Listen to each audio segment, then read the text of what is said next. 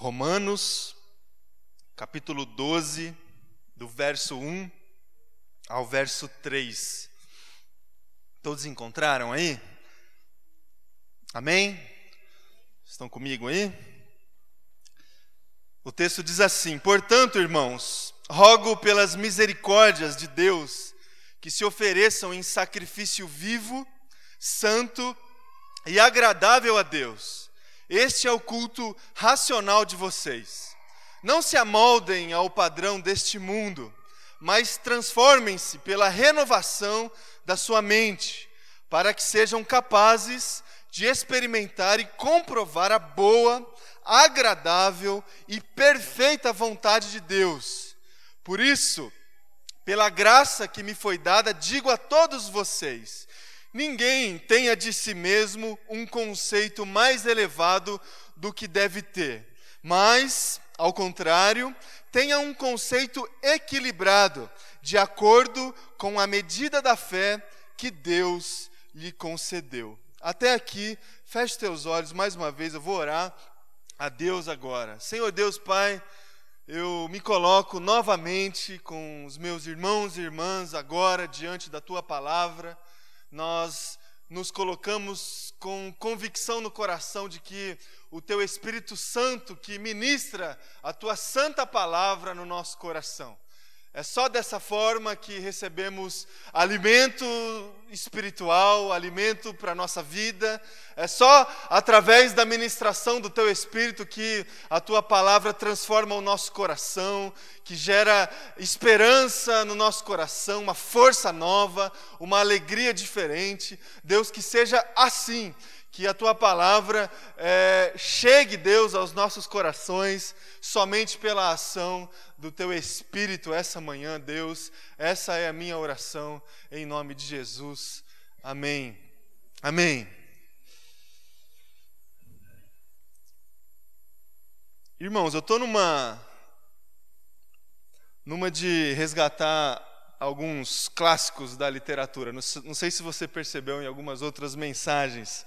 Sei se você já leu um livro conhecidíssimo, um dos livros mais vendidos em todo o mundo, de um autor chamado Spencer Johnson, chamado Quem Mexeu no Meu Queijo. Já leram esse livro ou não? Conhecidíssimo, né?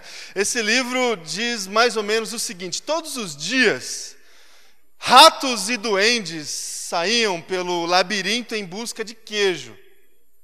Os ratos Sniff e Scurry saíam procurando de um corredor para o outro, se não encontravam num, logo iam para o outro. Lembravam que dos locais que haviam passado e não tinham conseguido nenhum queijo e logo iam para outro lugar. Sniff, usando seu faro aguçado, farejava a direção. Scurry, por sua vez, saía à frente. Apesar de se perderem até acabarem batendo nas paredes, logo achavam o caminho. Após algumas buscas, finalmente todos eles encontraram em um local dos corredores do labirinto denominado de posto C o queijo que cada um procurava. Ambos já não se preocupavam mais, já tinham o que buscavam. Todos os dias eles acordavam e se dirigiam ao posto C para se alimentarem. Sniff e Scurry mantinham a mesma rotina, acordavam cedo todos os dias e seguiam o mesmo caminho do labirinto. Assim como os doentes, Han e Hal, Ren e Hal. Porém, Ren e Hal passaram a estabelecer uma outra rotina. Como já sabiam onde estava o queijo, a qual seria o caminho que deveriam seguir passaram a acordar um pouco mais tarde. Arrumavam-se sem muita pressa e seguiam para o posto C. Ren e Hal sentiam-se felizes com a nova situação. Achavam-se os donos do queijo, embora nem soubessem quem o havia colocado ali. Como havia muito queijo, chegaram inclusive a mudar-se para próximo do posto C. Sniff e Scurry seguiam as suas rotinas normalmente. Acordavam cedo todos os dias, Chegavam ao posto C e antes de se alimentarem, cheiravam o queijo e faziam uma vistoria no posto para ver se havia ocorrido alguma mudança em relação ao dia anterior. Um belo dia, ao chegarem ao posto C, Sniff e Scurry descobrem que o queijo havia sumido.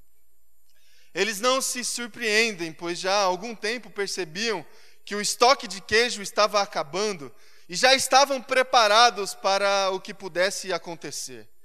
Por instinto e sem complicar muito, eles percebem que a situação no posto C havia mudado. Logo, eles também teriam que mudar. Sniff fareja para outras direções do labirinto e sinaliza para Scurry, que logo em seguida sai correndo pelo labirinto. Sniff o segue e ambos, durante um bom tempo, e ambos partem em busca de um novo queijo. Ren e Hal, que geralmente chegavam mais tarde no posto, levam um susto ao perceberem que o queijo que os alimentava todos os dias não estava mais no lugar onde, durante um bom tempo, tinha estado. Se você já leu esse livro, você sabe que os ratos encontram novamente uma outra porção de queijo no posto N. Os dois duendes permanecem por um longo tempo também no posto C, se lamentando, sem queijo e se, e se lamentando. Um dos duendes vence a sua lamentação, o seu medo e parte em busca dos ratos, em busca do queijo no posto N, o outro morre no posto C, sem queijo e lamentando. O que eu quero trazer, meu irmão, minha irmã, para o teu coração, com a lembrança desse livro e com a reflexão da palavra. Tem duas coisas, duas situações que para nós se apresenta como grandes desafios na nossa vida humana. Primeira situação é o desafio que constantemente a gente tem de mudar. Mudança. Uma segunda situação é o desafio que se apresenta para nós constantemente de lidar com mudanças. O primeiro desafio de mudar. A gente mudar. O segundo desafio, lidar com mudanças que aconteceram. Duas situações dificílimas de a gente lidar nas nossas vidas. A gente ter que mudar ou lidar com mudanças que ocorreram. Tem um autor colunista conhecido chamado Flávio Gicovati, escreveu um livro chamado Mudar ele apresenta nesse seu livro alguns fatores que dificultam essa, esses desafios de mudança, interior e exterior.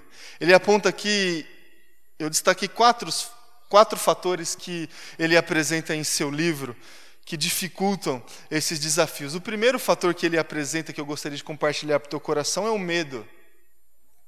Nós temos dificuldade de mudar e de lidar com as mudanças por medo.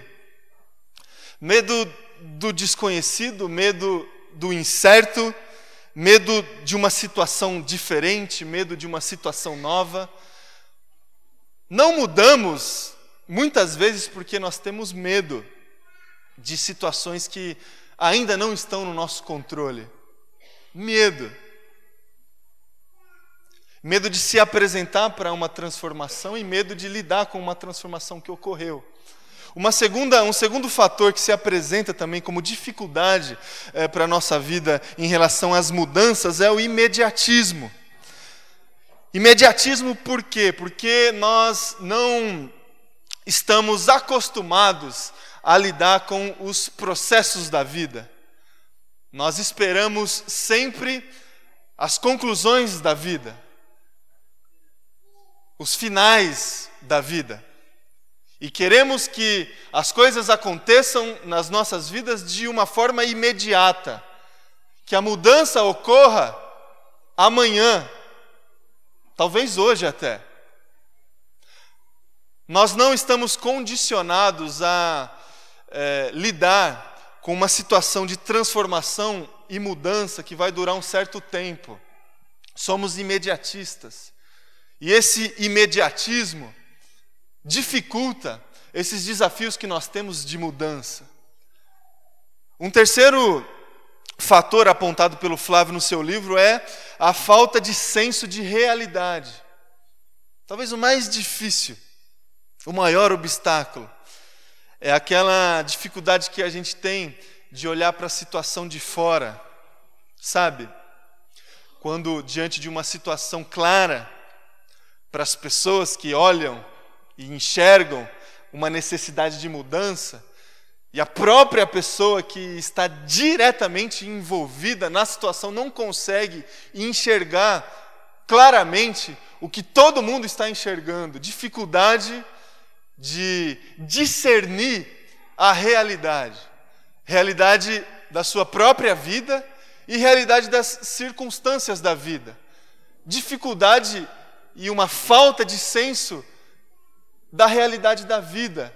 Dificulta, irmão e irmã, a gente absorver esse desafio de transformação, de mudança e de lidar com transformação e mudança.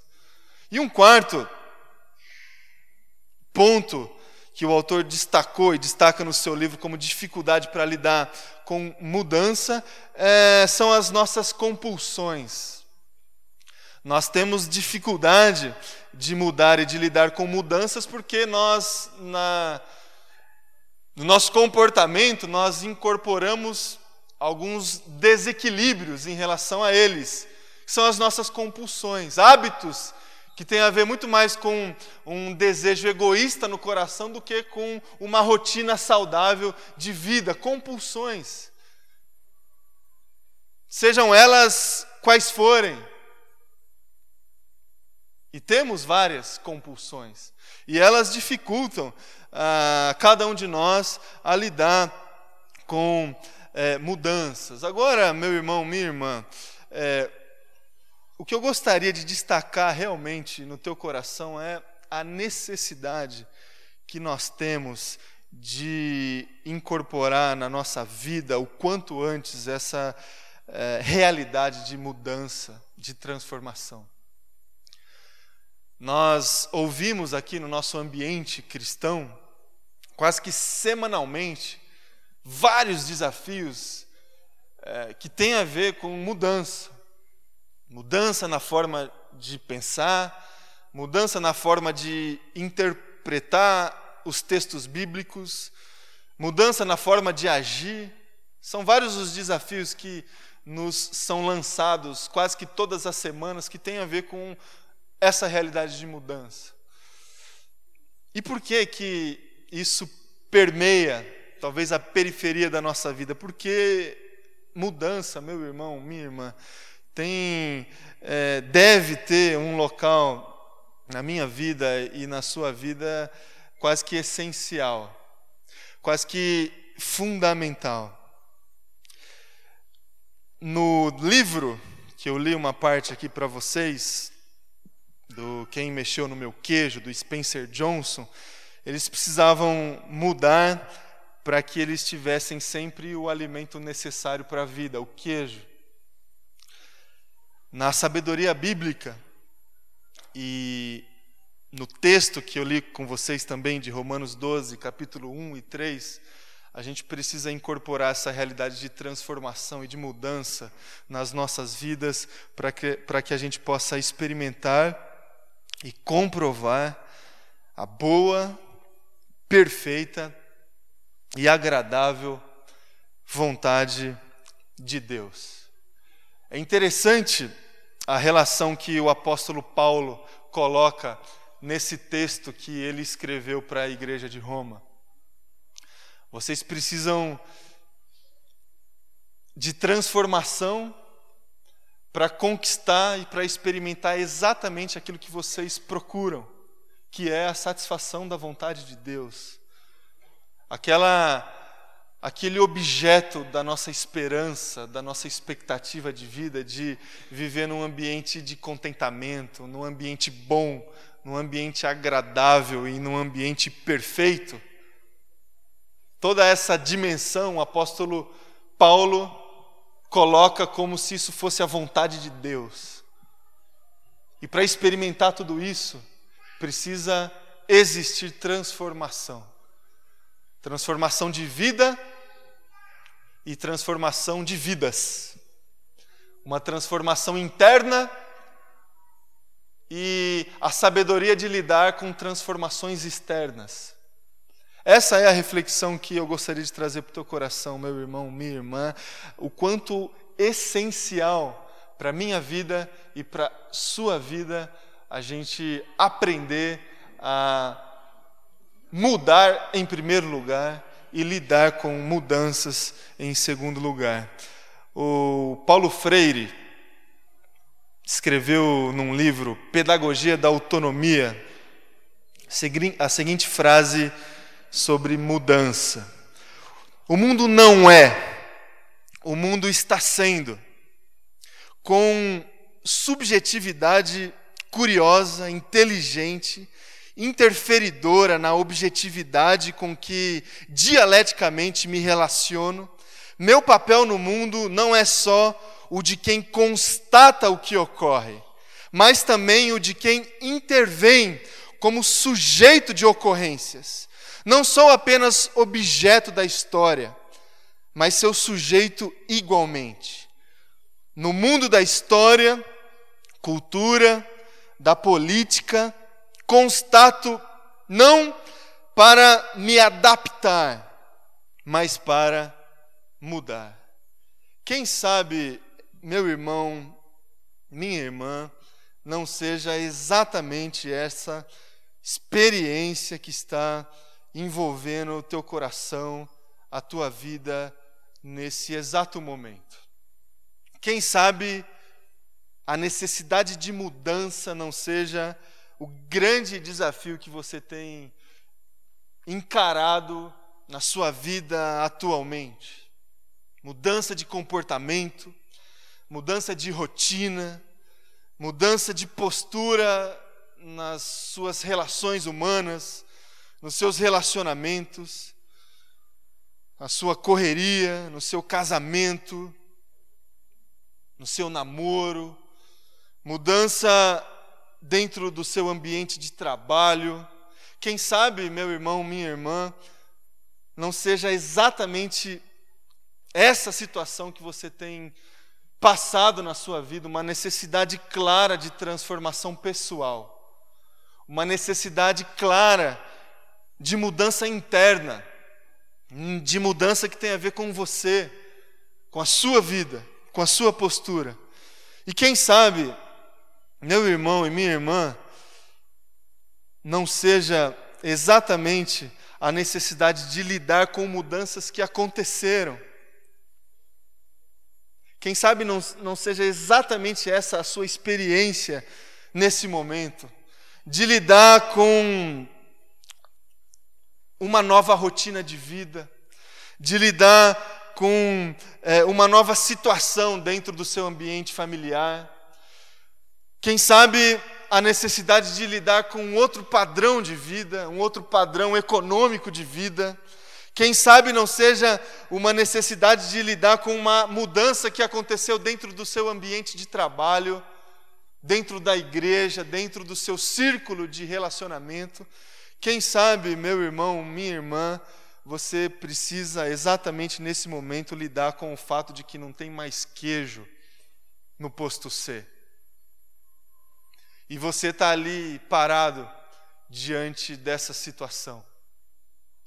Eu gostaria de trazer para o teu coração é, alguns desafios para a minha vida e para a sua vida que pode nos é, ajudar a lidar com esses dois tipos de situações: uma necessidade de mudança pessoal e uma necessidade de lidar com mudanças que aconteceram ao nosso redor. De acordo com o texto que nós lemos, eu gostaria de trazer aí alguns desafios para o teu coração para encerrar aqui a nossa reflexão. O que, que a gente pode fazer, meu irmão, minha irmã, quando a gente precisa mudar ou quando a gente tem que lidar com uma situação que mudou no nosso exterior? Primeira sugestão que eu deixo aí para o teu coração é o seguinte: defina claramente o que de fato você busca.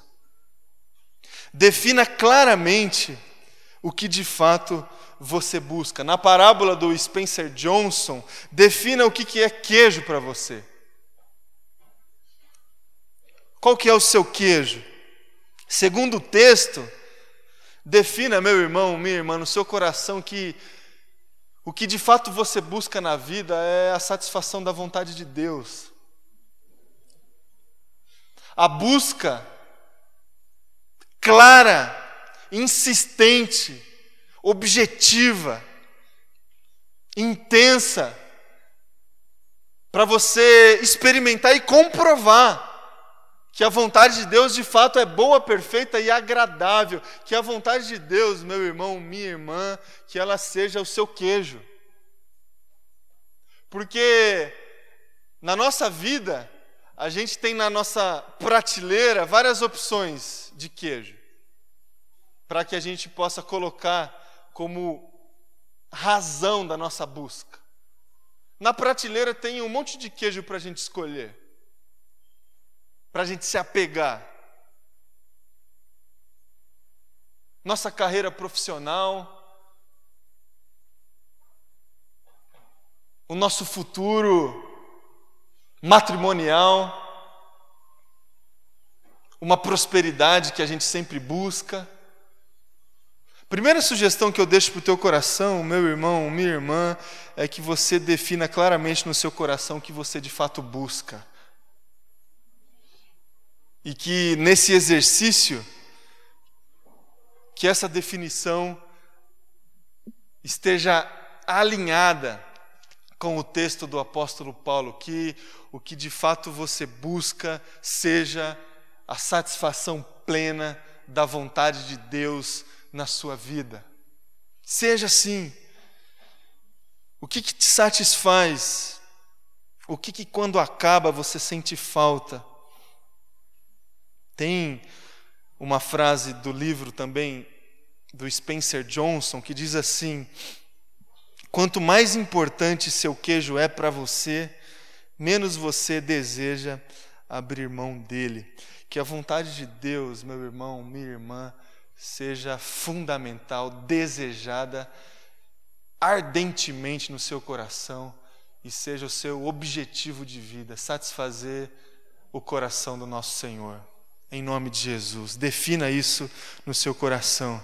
Uma segunda sugestão que eu deixo para o teu coração para nos ajudar a lidar com essas situações é o seguinte: tenha um senso de realidade aguçado. Isso tem a ver também com ah, os pontos de dificuldade que eu identifiquei aqui com vocês. Tenha um senso de realidade aguçado.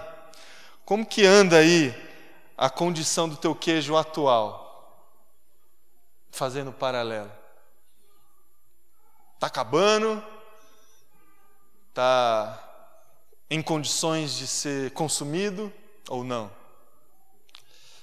Tenha um senso de realidade, uma, um, um senso individual de comportamento, um exercício de autoconhecimento daquilo que você faz, daquilo que você pensa, das suas convicções.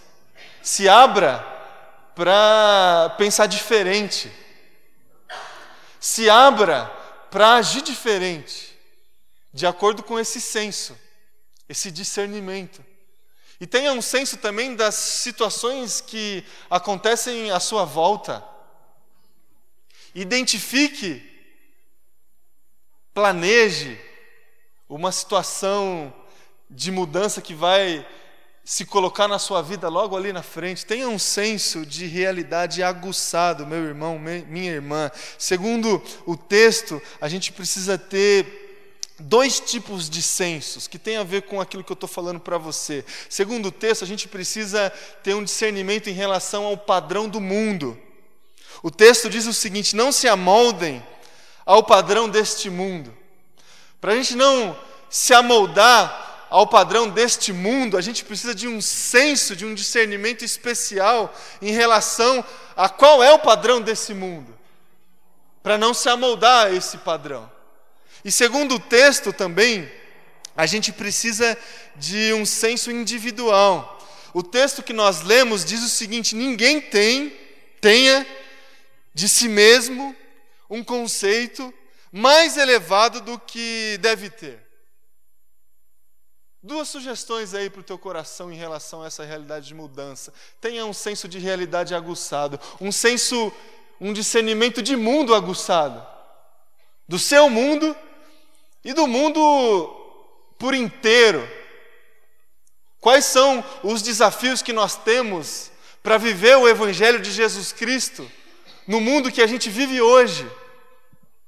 Quais são os desvios que a gente pode encontrar no senso comum que choca com aquilo que nós acreditamos da palavra de Deus, e a gente precisa ter esse discernimento para identificar esses, esses desvios e esse padrão do mundo.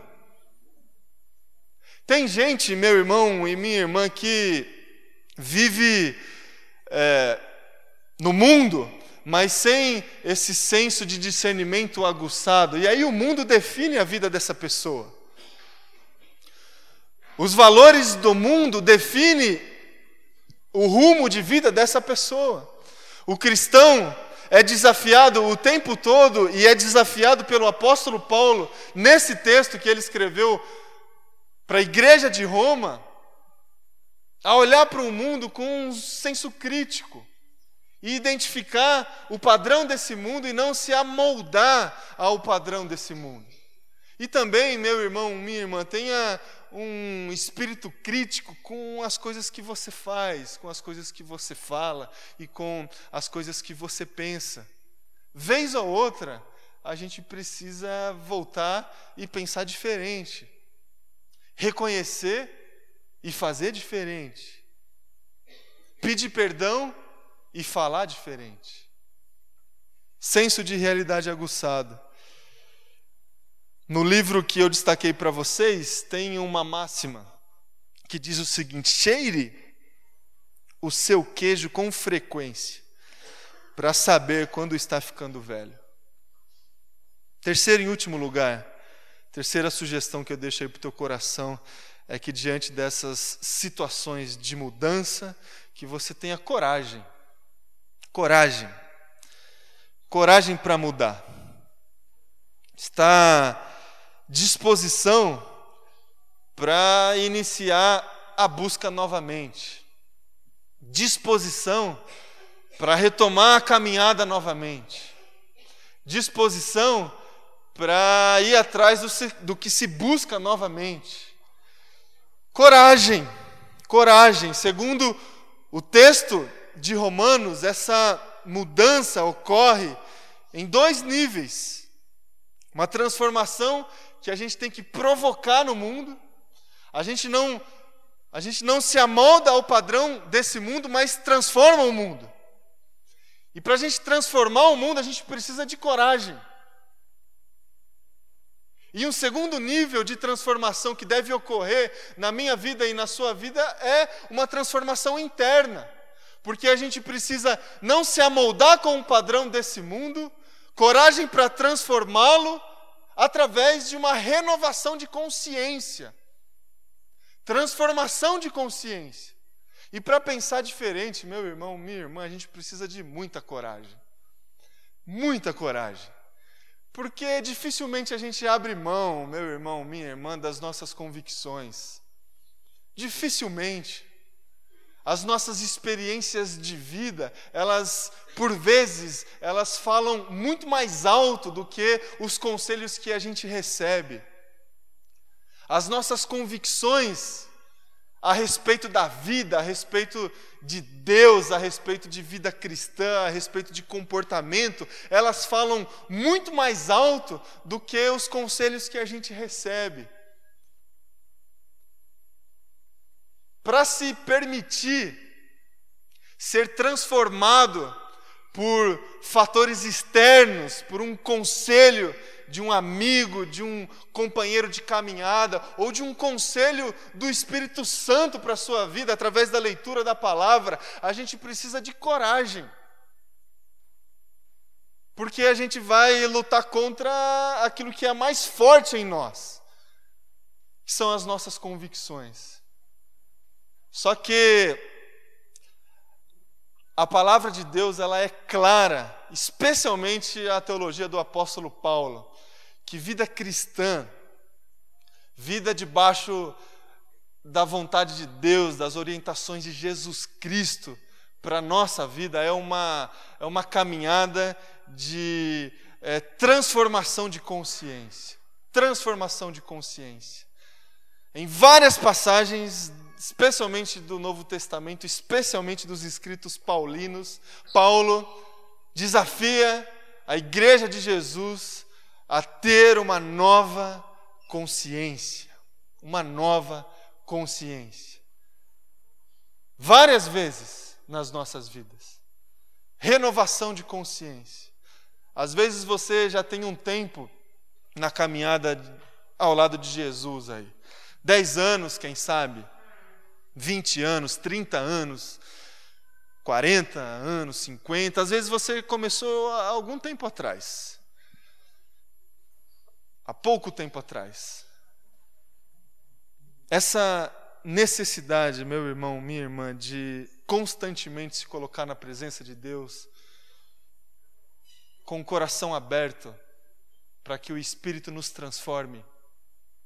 Transforme a nossa forma de se comportar, de se portar. Transforme a nossa consciência, as nossas convicções. Isso a gente precisa a gente precisa aprender, meu irmão, minha irmã, porque é dessa forma que a gente vai comer queijo. É dessa forma que a gente vai experimentar, e não só experimentar, comprovar que a vontade de Deus é perfeita, agradável e boa para as nossas vidas. É só dessa forma. Que seja assim na minha vida e que seja assim na sua vida, em nome de Jesus. Mude, mude Mude diante da palavra de Deus. Diante da palavra de Deus. Aprenda a lidar com mudança diante da palavra de Deus, diante da sabedoria bíblica. E dessa forma você vai certamente experimentar contentamento, satisfação, a satisfação que vem do nosso Senhor, que fortalece a minha vida e a sua vida. Feche teus olhos, eu vou orar com você. Pedir para você ficar em pé aí no seu lugar. Convidar também a banda para vir aqui à frente para a gente encerrar o nosso culto.